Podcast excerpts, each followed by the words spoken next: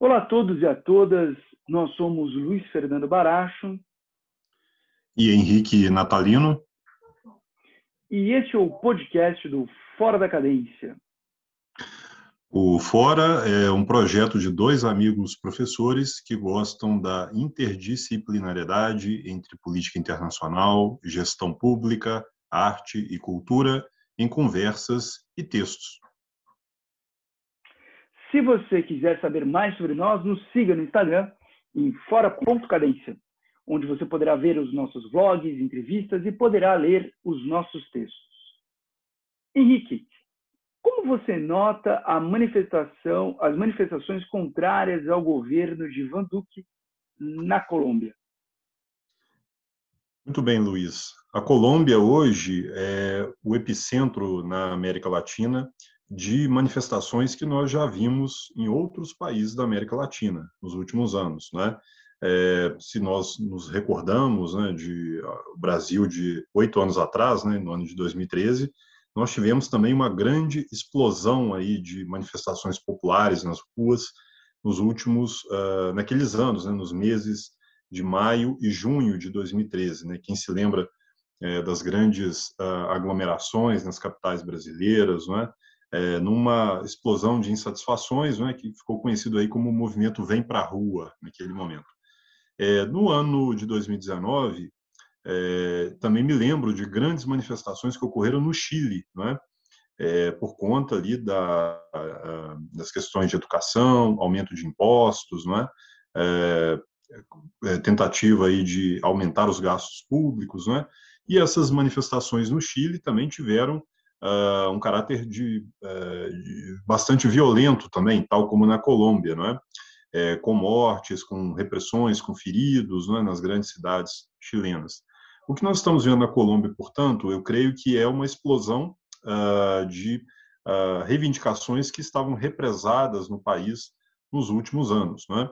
Vamos fazer apenas aqui um, um recorte né, dos últimos anos na Colômbia, um país que em 2016 uh, vivenciou o processo de renegociação, né, da, eh, aliás, de negociação dos acordos de paz entre o governo colombiano e as Forças Armadas Revolucionárias da Colômbia, né, as FARC, num processo de paz que ficou uh, bastante conhecido mundialmente, né, com a presença uh, do secretário-geral da ONU, né, Antônio Guterres, com a intermediação do governo cubano, né, e a presença de vários uh, líderes, uh, chefes de Estado do mundo inteiro, quando foi uh, celebrada né, a grande pactuação entre as Farc e o governo da Colômbia para o desarmamento e para a integração das Farc como força política no sistema político colombiano, né, num, num gesto que creio que foi um dos mais importantes é, da história daquele país, não é? E foi um dos feitos aí é, diplomáticos e políticos mais uh, também importantes da década. Então, a Colômbia vem vindo uh, desse processo de negociação, é, da implementação é, do acordo de paz é, de 2016, que tem sido também bastante problemático, não é? já que tanto do, da parte das Farc quanto da parte do governo colombiano, não é? há desavenças não é? com relação à questão da, do desarmamento, não é? ainda uh, no início, né, tivemos aí resistências né, com relação ao desarmamento total. Tivemos também o plebiscito, né, é, aliás, o referendo né, de 2016, uh, ah, com relação à aprovação desses acordos de paz, né, que foram negociados pelo governo, foram submetidos a referendo popular e Uh, no primeiro referendo, o acordo de paz ele foi rejeitado, né? embora por uma margem muito pequena, mas isso significou ali uma certa insatisfação com os termos desse acordo. Ele foi novamente submetido à negociação, depois uh, de, um, de, novos arranjos ali que uh, deram maior garantia né, de que o, o, acordo seria implementado, particularmente no que toca ao desarmamento uh, dos grupos uh, narco-guerrilheiros e paramilitares. Né, isso gerou aí uh, um, consenso maior e o acordo foi submetido ao parlamento colombiano, né, e aprovado, começou a ser implementado a partir de 2017, 2018. Então, é um acordo importante, não é, que deu aí a, a base uh, da política colombiana uh, atual, não é, e o presidente, uh, aliás, na eleição de 2018, 2019, 2018, a Colômbia elegeu Ivan Duque, não é? Uh, dando continuidade a uma série de governos de orientação de centro-direita, não é?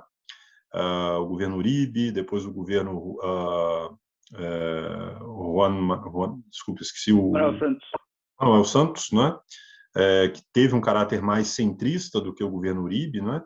E agora, agora o governo Ivan Duque, não é, com uma orientação mais de, ser, de direita, não é, mas ainda apegado ali a algumas das ideias uh, que uh, conduziram os últimos governos colombianos, principalmente no que toca às questões econômicas, não é? Nós vamos colocar assim que na, na Colômbia nós temos duas bases uh, que nos últimos 20 anos têm conduzido a orientação dos governos. A primeira base uh, tem sido o acordo com os Estados Unidos. Né? O, a, a, implementação do, do Plano Colômbia, né? É, desde o ano 2000, né? no governo Pastrana, né? Andrés Pastrana, uh, depois reforçado no, no governo Uribe. Uh, então, isso tem dado à Colômbia o acesso a empréstimos, financiamentos, insumos, transferência de tecnologia, tudo aquilo que o governo norte-americano uh, tem fornecido à Colômbia em troca do combate às, ao narcotráfico, à produção de drogas, não é? todo o esquema de, né, de, de produção de cocaína, não é? que sempre foi aí uma das formas mais poderosas aí de fortalecimento de grupos guerrilheiros e também dos narcotraficantes, né? meios aí de, de rentismo, né? que sempre fizeram da Colômbia aí um caso interessante aí na América Latina. Mas eu creio que a, a explosão desses protestos aí nos últimos dias, ela não teve muita relação com a implementação dos acordos de paz em si, né, que tem sido uh, conduzidos de forma uh, bastante razoável, não é, com a participação das Farc na, nas últimas eleições, é? Então uh, tem, é claro que tem uma conexão com uma dificuldade de implementação desses acordos, mas eu creio que a natureza desses protestos ela advém de outra de outra base de insatisfação, não é? Em primeiro lugar, nós temos que lembrar que a Colômbia uh, tem sido um modelo uh, de sucesso em termos econômicos aí nos últimos anos, não é? De crescimento, de atração de investimentos, de acordos comerciais com o mundo todo, não é? Estados Unidos, Europa, China, não é? no mesmo modelo que uh, Chile e Peru têm conduzido né, as suas economias. Uh, no ano passado, a economia colombiana teve uma retração de 6,8%, né, que foi até maior do que a do Brasil, não é? e isso gerou aí uma interrupção da, do modelo de crescimento econômico que sempre foi bem elogiado, foi um sucesso né, nos últimos anos. É, nesse ano também a economia ainda está patinando, não se recuperou, e o governo ah, resolveu apresentar ao Congresso um, uma proposta, né, um pacote de reforma tributária ah, que prevê o aumento do imposto sobre valor agregado. Né? Esse imposto ah, incidiria principalmente sobre o consumo, né, sobre a classe média, sobre também a população mais pobre, né? e está sendo rechaçado de forma geral. Né? Então, somando a retração do crescimento econômico, mais a rejeição ao aumento da carga tributária, mais as questões mal resolvidas uh, da implementação dos acordos de paz com as Farc, nós temos aí o caldo de cultura que tem levado a população colombiana às ruas, não é? principalmente as oposições, claro, né?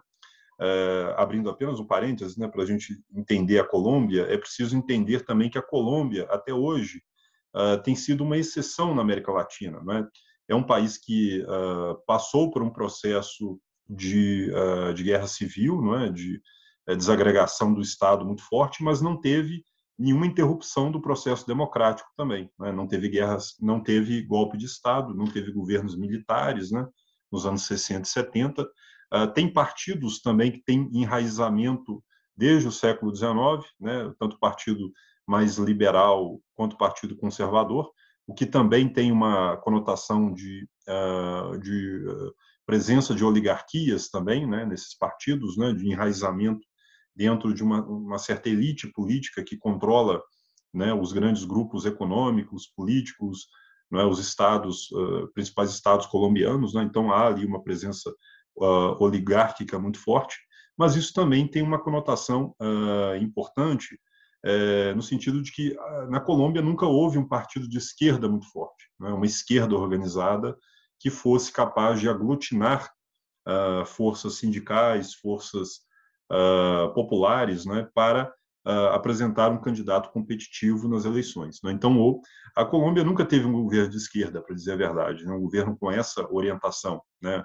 tal como o Brasil, o Chile, o Uruguai né? tiveram aí nos, nas últimas décadas. Embora o governo Juan Manuel Santos né, tenha sido mais centrista, mais voltado a políticas sociais, né, criado ali uma série de programas importantes, né, então uh, é preciso ressaltar essa particularidade colombiana também. Uh, essa erupção social, portanto, eu creio que ela tem uma conotação uh, econômica, social e política que precisa ser analisada com mais cuidado, né, já que é um país eh, que não é um caso de fracasso democrático, de fracasso das instituições nos últimos anos, né? e que tem dado exemplos importantes hum, é, do ponto de vista da, do fortalecimento institucional. Então, eu creio que é, não é simples explicar o que está acontecendo nas ruas colombianas, Luiz. Excelentes observações, Henrique. É, como você muito bem pontuou, né? Existe, existem certos certos momentos, né, na, uh, principalmente em ambientes democráticos, né, quando é possível uh, extravasar as opiniões, que nós temos uma convergência de várias crises. Né? E, e, e nesses momentos é difícil identificar né, exatamente em que medida cada causa contribui para essa, para essa eclosão, né? e também é, é, é difícil exigir das ruas né? uma resposta clara e coerente sobre quais são as insatisfações e quais são os caminhos né? Que, que, são desejados. Né? Ainda mais quando nós temos uh, uma, uma quando nós temos manifestações tão amplas né, de tantos setores da sociedade, como foi o caso em 2013 no Brasil, como foi uh, no Chile, né, para pegar situações mais recentes da história da América do Sul. Né? É, continuando na sua linha de, de raciocínio, é, a Colômbia ela se encontra num, num amálgama de crises, né, que você já pontuou alguns desses aspectos. Nós temos uma crise sanitária, como todos os países, por conta da pandemia, e é importante reforçar que a gestão do presidente Van Duque, do Centro Democrático, foi muito contundente em relação às políticas de isolamento social. Né? Em muitas ocasiões, a Colômbia realizou lockdown. Né? E isso, inevitavelmente, trouxe consequências econômicas. Né? Como em todos os países nos quais o isolamento né, social mais intenso acabou sendo implementado, como, né, isso é importante reforçar, né, é né, o caminho a ser, a ser, tomado, ainda mais em um momento quando não havia vacina. Né? Mas, de qualquer forma, existe uma consequência econômica. Então, nós temos uma crise sanitária, que se junta com uma crise de refugiados da Venezuela. É importante lembrar que nós temos uma, uma migração né, uh, que bate a casa de milhões da Venezuela em relação à Colômbia. Né? Então, a Colômbia, que durante os anos 80 foi o grande foco de migração para a Venezuela, né? agora é, é, o contrário. Né?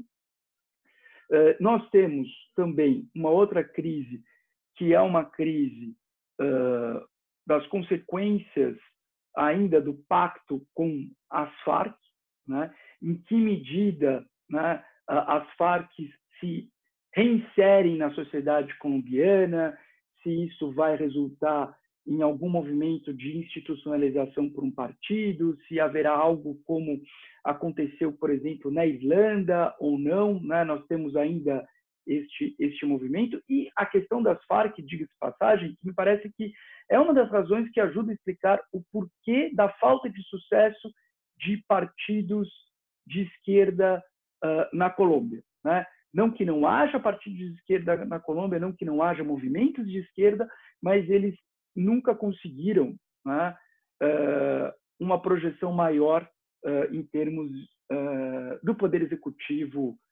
nacional. Né? E nós temos também agora essa crise econômica. Crise econômica que é decorrente da crise sanitária e o governo de Duque né, apresentou um ajuste fiscal para fazer frente não só a essa crise, mas também para fazer frente ao aumento dos custos de políticas sociais do governo Santos. Né? Então, uh, o, o, o, grande ponto da, da, da reforma uh, do IVA nacional, né, do Imposto de Valor Agregado Nacional, era uh, diminuir as uh, exceções, diminuir as hipóteses de isenção. Né? E, e, isso, de certa forma, é algo que tem uma, uma, uma, uma base, atinge muitas pessoas, né? de vários setores econômicos, de várias classes sociais, de várias partes do país, de vários modelos, né? de, de várias visões de mundo. Então, isso acabou né, fazendo com que uh, o Duque enfrentasse em frente uma, uma manifestação e manifestações de vários setores diferentes da sociedade colombiana. Né?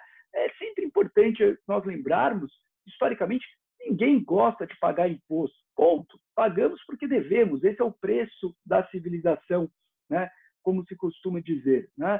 Ah, por trás da Revolução Francesa houve uma questão com impostos, por trás da Revolução Americana houve uma questão de impostos. Então, é, não ter uma boa estratégia no que diz respeito a grandes reformas tributárias né, é sempre algo politicamente muito arriscado. Né? Mesmo que seja necessário, mas é algo politicamente muito arriscado. Né? Agora, é, é óbvio que nada disso justifica uh, excessos uh, de violência por parte das forças de segurança pública. Né? Mas, Henrique, veja que curioso. Parece, uh, parece-me, Henrique, que pela primeira vez a esquerda pode agora ter uma chance concreta na história da Colômbia. Porque, ao contrário do que aconteceu no Brasil em 2013, ao contrário do que aconteceu no Chile, em que não havia um rosto para uh, se, uh, se beneficiar desses momentos de, de crise. Né? Então, estamos aqui contra tudo, contra o sistema e não temos ninguém que nos represente. De certa forma, o senador uh, Gustavo, Gustavo Petro, né? de certa forma, o governador Gustavo Petro, ele, né? que concorreu uh, contra o Duque, né, uh, é um dos grandes nomes que está sendo colocado agora. Né? Uh, e ele é senador por um movimento de centro-esquerda, que é o Colômbia Humana, né? que até agora se mostra o, o, partido político, né, que se chama movimento, né, mas é um partido político, o partido político que tem maiores chances né, na, na política colombiana. Né? Então, é, é interessante que de, desta crise pode resultar né, uma chance real para a esquerda colombiana. Né? E dentro né, das opções institucionais, né? sem recorrer a, a, a, nomes excêntricos, sem recorrer a outsiders, sem recorrer a surpresas, né? que às vezes a política nos reserva quando estamos nesse estado de não queremos o sistema, mas não sabemos bem o que queremos no seu lugar. Sem dúvida, Luiz. É importante entendermos essa dinâmica colombiana para uh, tentarmos entender a dinâmica latino-americana né, nos próximos anos e especialmente do nosso país no ano que vem, né, que terá eleições também que prometem ser uh, também muito disputadas, né? Bom, então vamos seguir adiante com a nossa segunda pauta, né? É, estamos aí essa semana comentando, analisando, né, assistindo aí a novas uh, imagens, novos capítulos aí do conflito entre Israel e Palestina. É, Luiz, eu queria saber as suas impressões sobre essa nova página é, dos embates aí entre árabes e israelenses uh, naquela região. Você acha que uh, estamos aí diante de uma terceira intifada uh, de palestinos contra israelenses? Há possibilidade de uma guerra regional e o que isso representa para o governo Netanyahu e para né, a, a liderança palestina atual?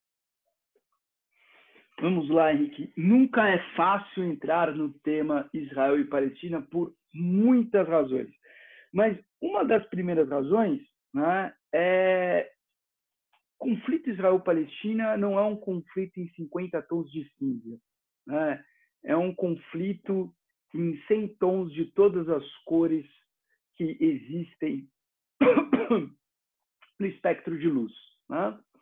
Pois bem, quando falamos uh, de, desta tensão recente, né, vamos primeiro pontuar aqui algumas causas imediatas, né, para depois traçarmos alguma linha de raciocínio.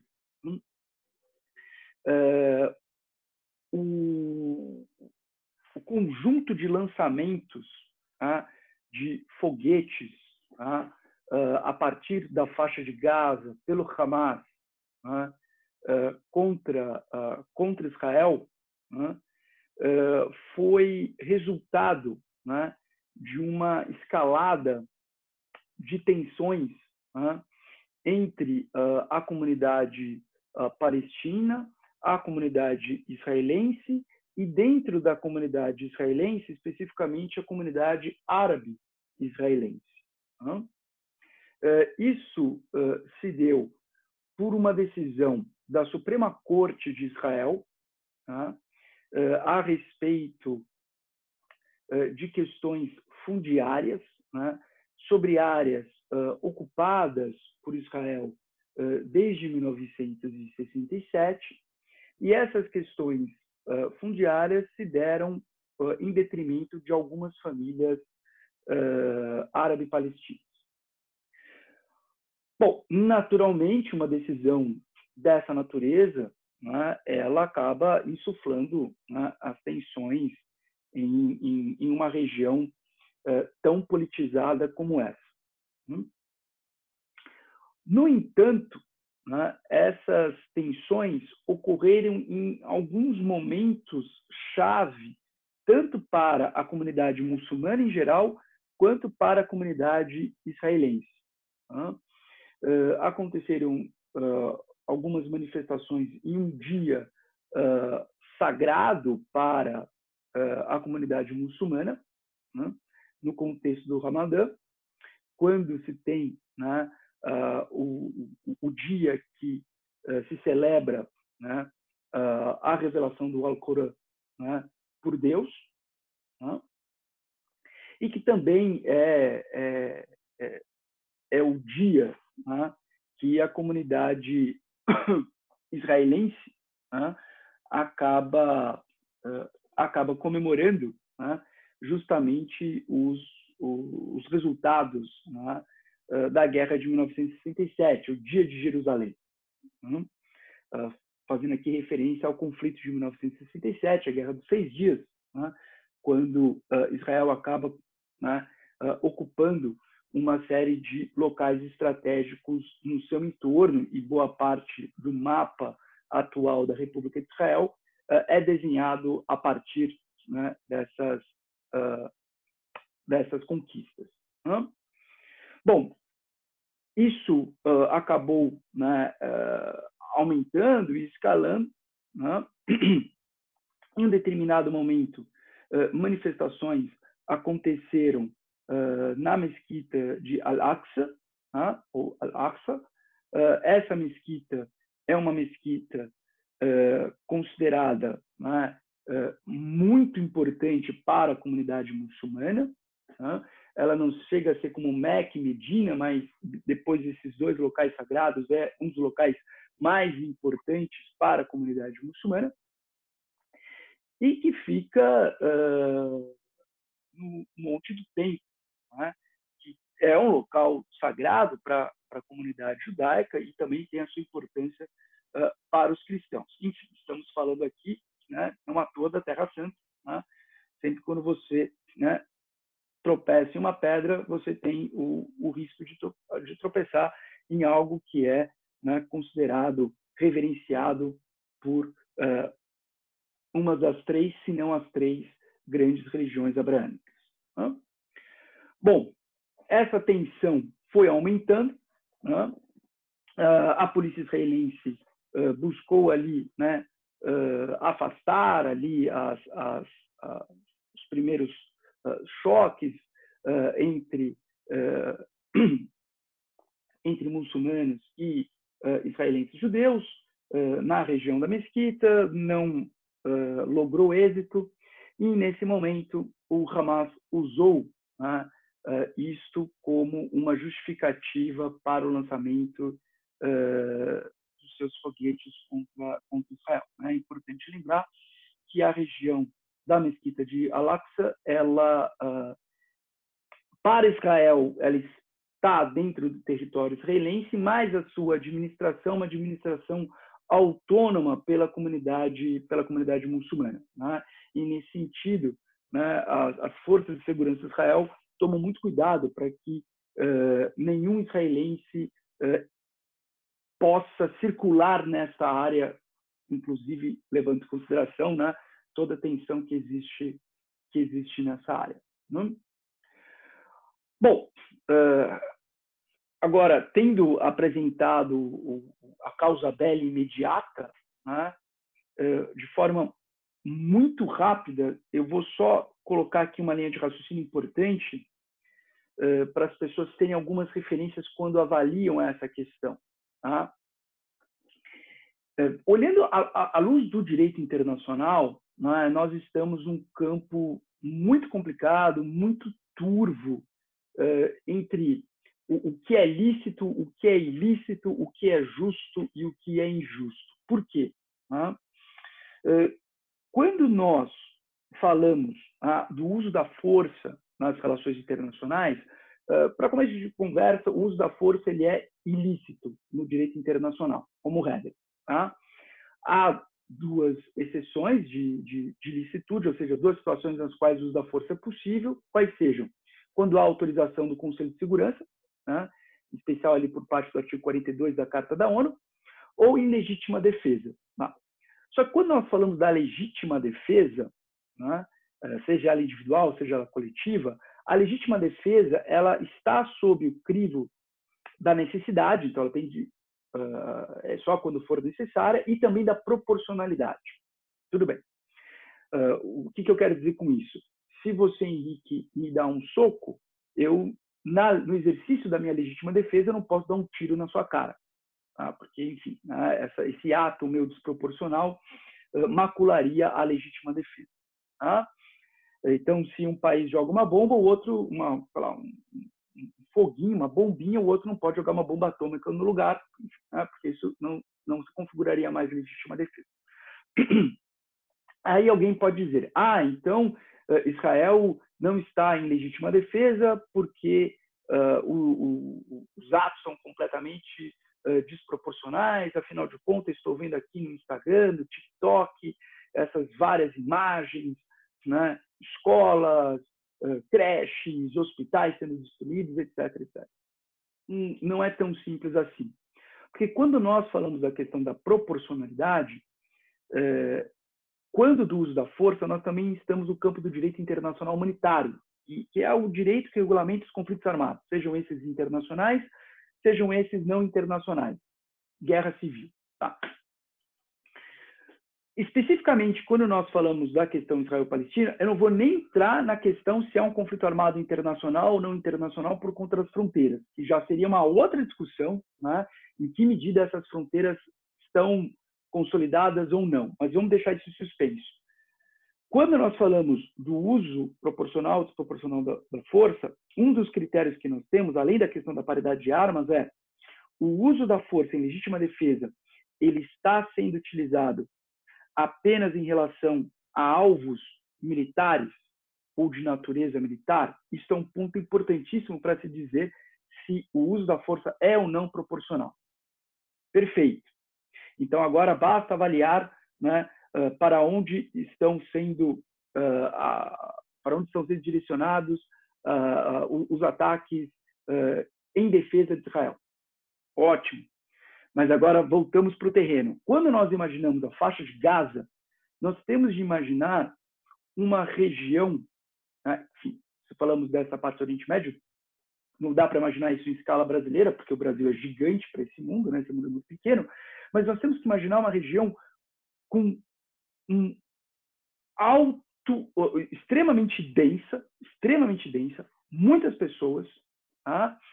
com uma infraestrutura muito precária e algo que beira uh, talvez certas comunidades no Brasil. Então, é como se fosse uh, você pegar uh, o Morro do Alemão, Heliópolis, Paraisópolis e a Rocinha. Ah, eu junto tudo isso, em alguns pontos eu dou uma melhorada, né? coloco ali né, uma saída para o mar e pronto, eu tenho a região da faixa de Gaza. Né? E eu, às vezes, estou diante de um prédio que na parte de baixo é uma escola e na parte de cima eu tenho um ponto de lançamento de foguetes por parte do Hamas. Né? Então, nesse contexto, né, isolar completamente de forma cirúrgica o que é civil, o que é militar, é algo realmente muito complicado. Né? Nós só não vemos cenas mais trágicas em Israel por força da capacidade militar de Israel de defesa, né? e aí em especial né, a questão do domo de ferro e a sua capacidade de uh, diminuir, de mitigar né, uh, os, os, os, ataques perpetrados pelo Hamas. Né?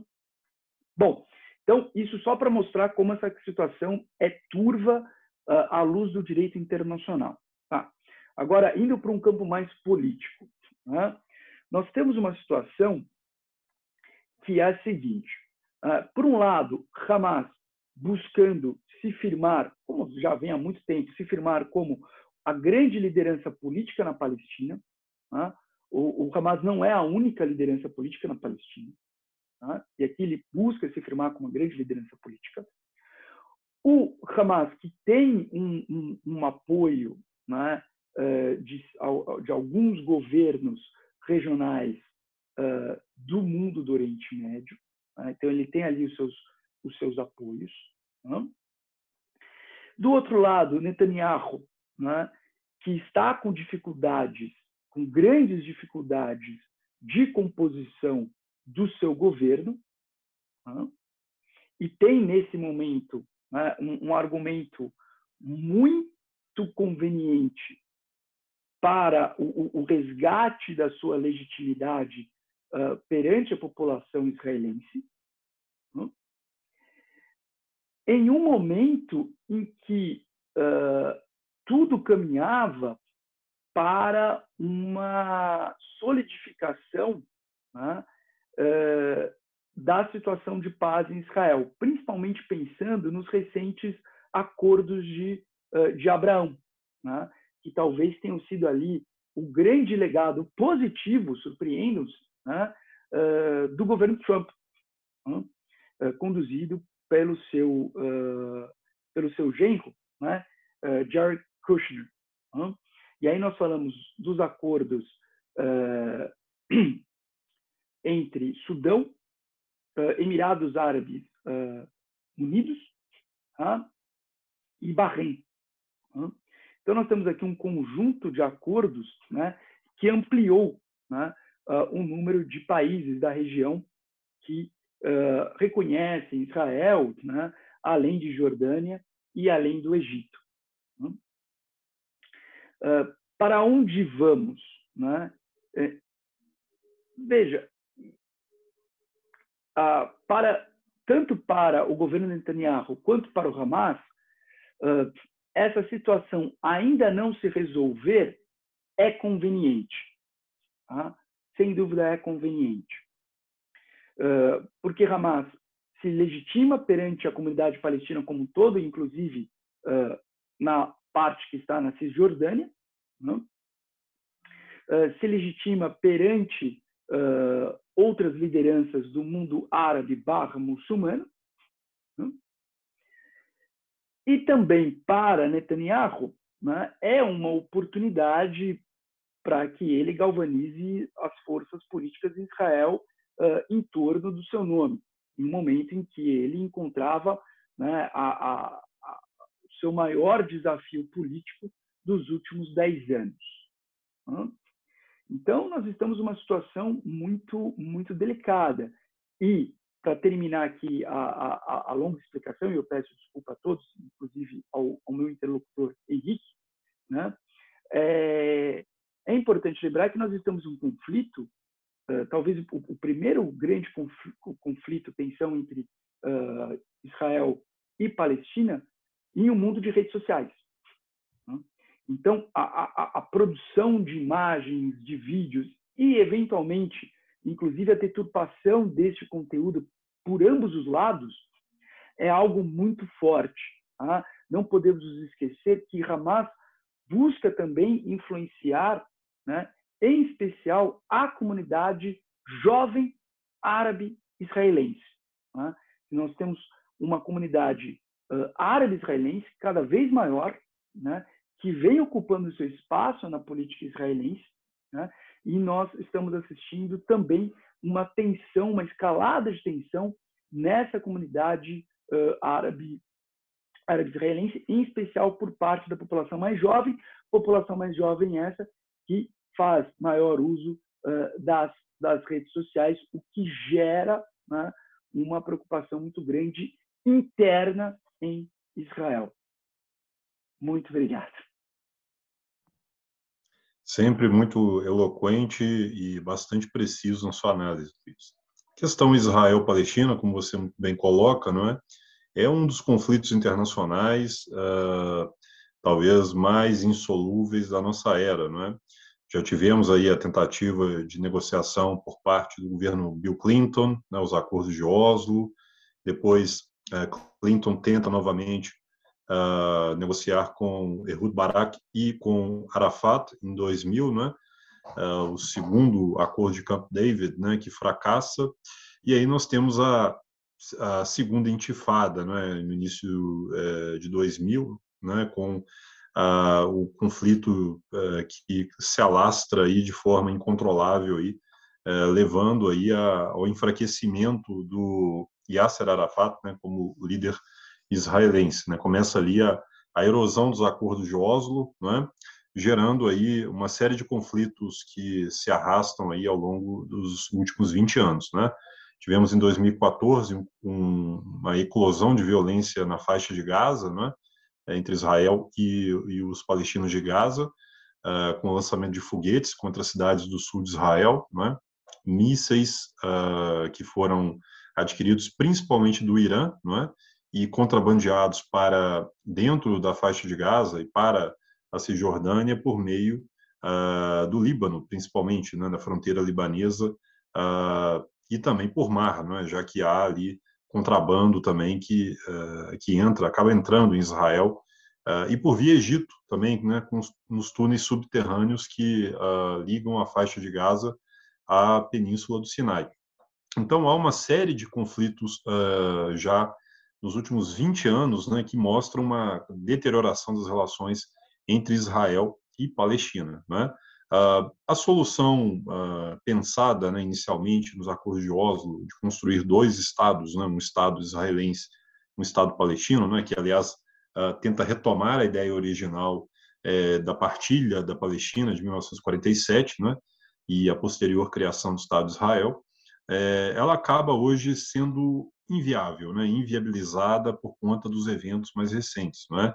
Uh, o principal, uh, talvez, obstáculo né, para a concretização é, desses dois estados, né, da solução é, de dois estados, talvez seja uh, a ocupação israelense não é, de grande parte do território da Cisjordânia. Né?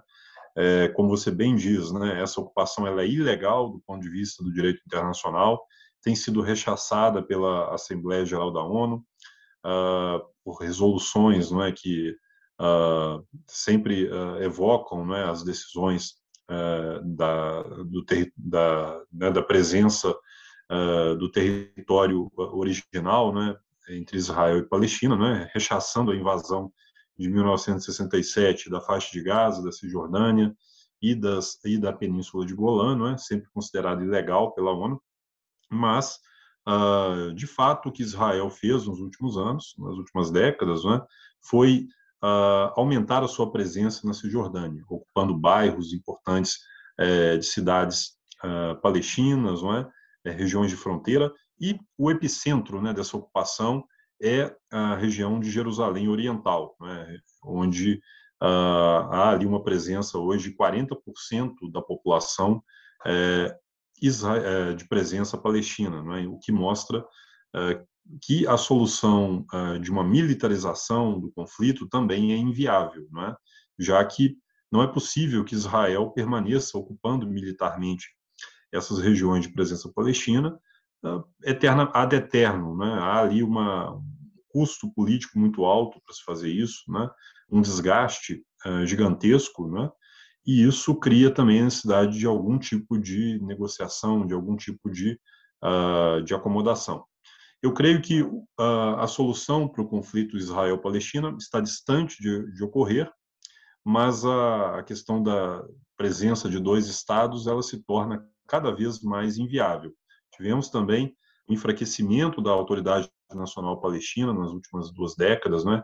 Um, uma pressão de Israel para uh, que haja ali um estrangulamento econômico, financeiro, uh, institucional, administrativo, né? da capacidade efetiva uh, das da, da, da, Autoridade Nacional Palestina e do Estado palestino, né? se, é que, se é que nós podemos chamá-lo assim, né? alguns países reconhecem, outros não, é, mas, de fato, há uma presença é, de um governo palestino, né?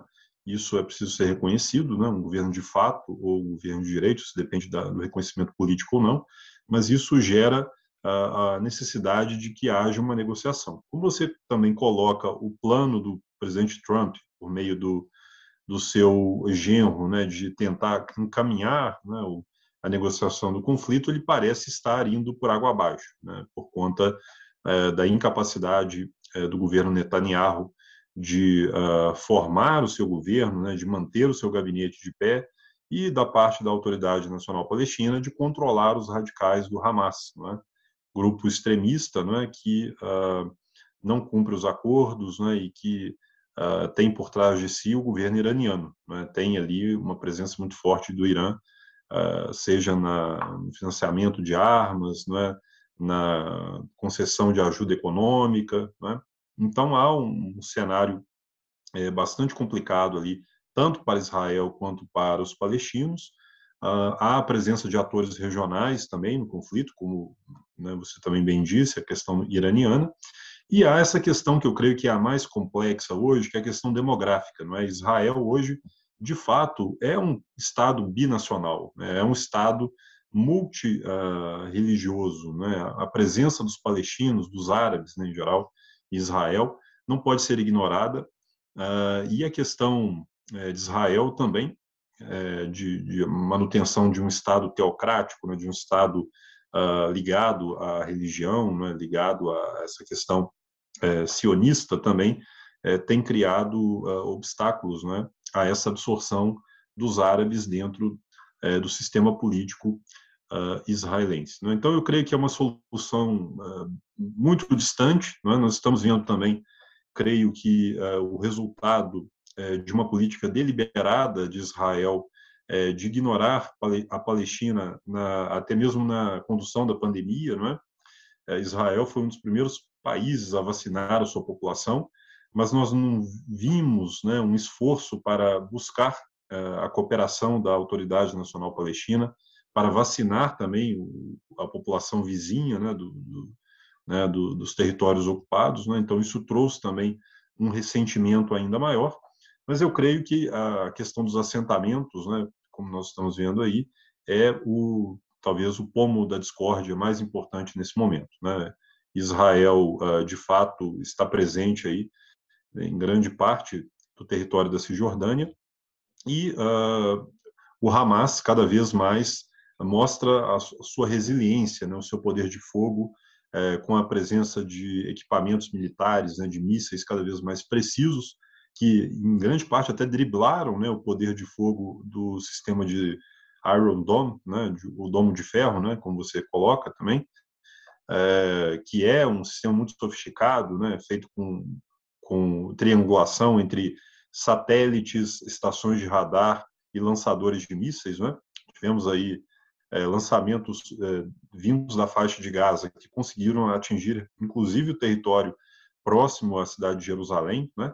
Embora a escala geográfica de Israel seja muito menor do que a nossa aqui no Brasil, né? mas é uma distância significativa, né? é algo que mostra a precisão e o poder de fogo é, do arsenal do Hamas. Né?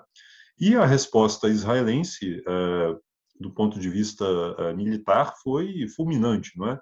O que dá ao governo Netanyahu uh, mais legitimidade, mais força, não é? Mais capacidade uh, de reagir aí diante dessa crise e dessa incapacidade de, né, de consolidar a força do seu gabinete, não é?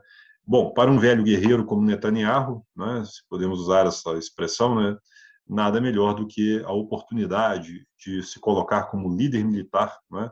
como chefe é, do exército não é? e como uh, o guerreiro mor de Israel, para tentar projetar o seu poder diante de uma crise uh, política. E para os palestinos, diante dessa uh, incapacidade de fazer cumprir os acordos internacionais, não é? o direito internacional, resta-lhes tentar uh, buscar uma solução diplomática. Os radicais, claro, jamais irão sentar à mesa, uh, como nós temos visto aí nas últimas décadas, não é? E isso mostra cada vez mais a incapacidade de resolução desse conflito uh, de forma simples. Não é? Então, para a comunidade internacional, para os israelenses, para os palestinos, esse conflito parece cada vez mais insolúvel. E é mais um desafio para a diplomacia de Joe Biden, né? tentar conduzir de forma minimamente uh, assertiva um conflito que já deixou para trás aí no mínimo oito presidentes norte-americanos desde Jimmy Carter. Excelentes comentários, Henrique. E você colocou uh, um ponto final de reflexão. Né? Se pensamos um conflito entre Palestina e Israel, uh, com certeza, qualquer que seja a solução, ela passa pela diplomacia uh, americana. Tá?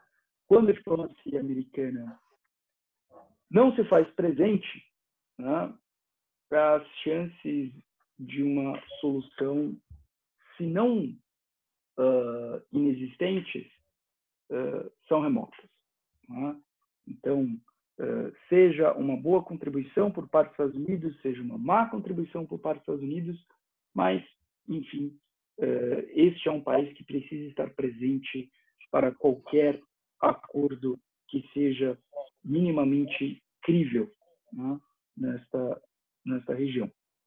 Bom, então eu gostaria de agradecer ao Henrique né, pela presença aqui, pela conversa, e gostaria de agradecer a todos vocês que estão uh, nos ouvindo. Né? E, como sempre, fica aqui o nosso pedido, se você gosta uh, do nosso material, se você uh, gosta daquilo que nós produzimos, sejam os textos, sejam os, os, os, vlogs, nas nossas lives, no nosso canal no Instagram, e aqui, né, em voz para vocês no podcast, será uma honra uh, que você compartilhe este conteúdo.